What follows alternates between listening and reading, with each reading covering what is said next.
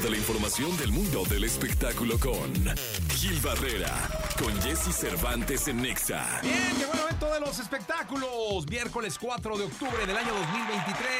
El querido Gilgilillo, Gilgilillo, Gilgilín abriendo la mañana de este miércoles. Mi querido Gilgilillo, ¿qué nos cuentas? 4 de octubre, hoy se estrena Corteo, este espectáculo del Cirque du Soleil que está bien bonito, Jesse. Yo creo que de lo que he visto del Soleil es el más emotivo. Ah, ¿de plano? Es, es muy emotivo, narra la historia de un, de un payaso de circo que va prácticamente este, describiendo todas las, eh, las experiencias de vida que van por las, por las que va transitando en este, invita muchísimo a la reflexión, pero está bien bonito.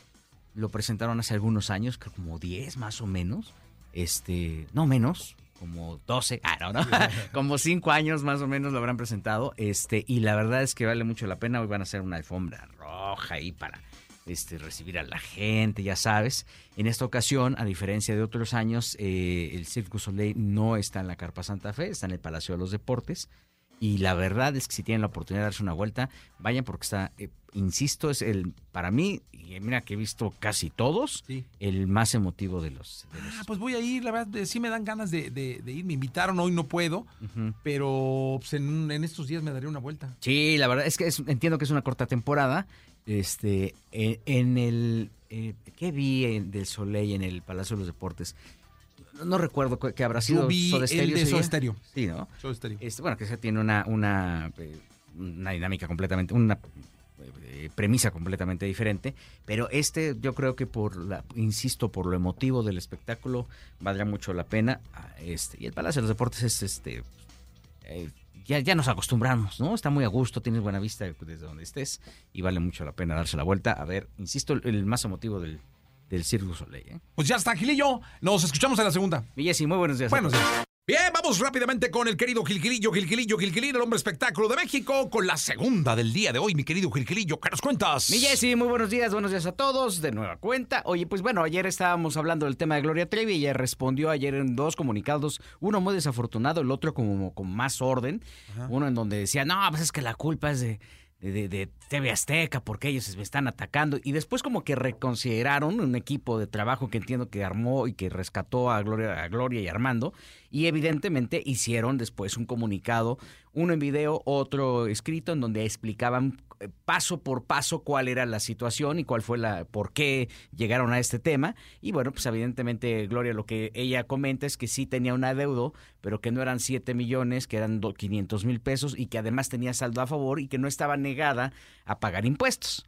Muy diferente al primer comunicado en donde decía, no, es que la culpa es de Azteca, que entiendo que se habrá hecho con el estómago y lo han de haber hecho con otra parte del cuerpo, porque las cosas así, mediáticas, con este tono tan delicado con el que deben de tratarse, pues no tiene que ser, no se tiene que mover con los impulsos, ni con las vísceras, ni con nada. Tiene que sentarse, enfriarse y por más molesto que pueda ser, pues este tenga o no tenga culpa o tenga o no tenga razón, pues sencillamente tendría que eh, tomar la conciencia para responder como debe de ser y así lo hicieron.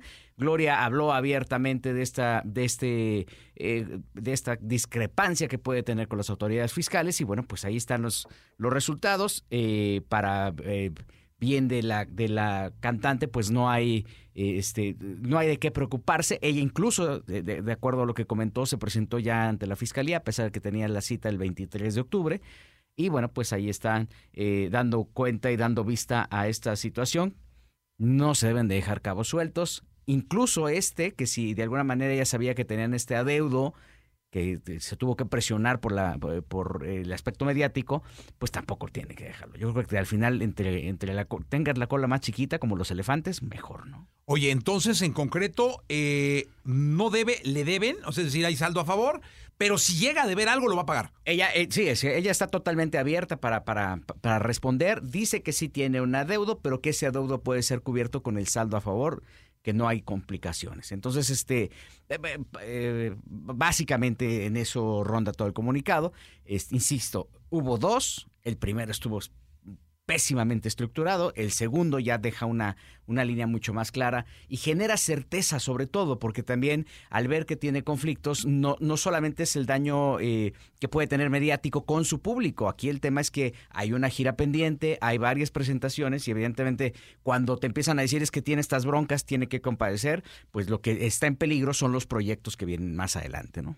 Pues la verdad es que, mira, eh, ahora sí que, que, la justicia sea y que pronto se aclare eh, que la situación de Gloria Trevi. Dice Versa el refrán. Eh, toma chocolate, paga lo que debes. Exactamente, mi querido Gilgilillo. Gracias. Nos vemos el día de mañana, mi querido Gilgilillo. Buenos días a todos.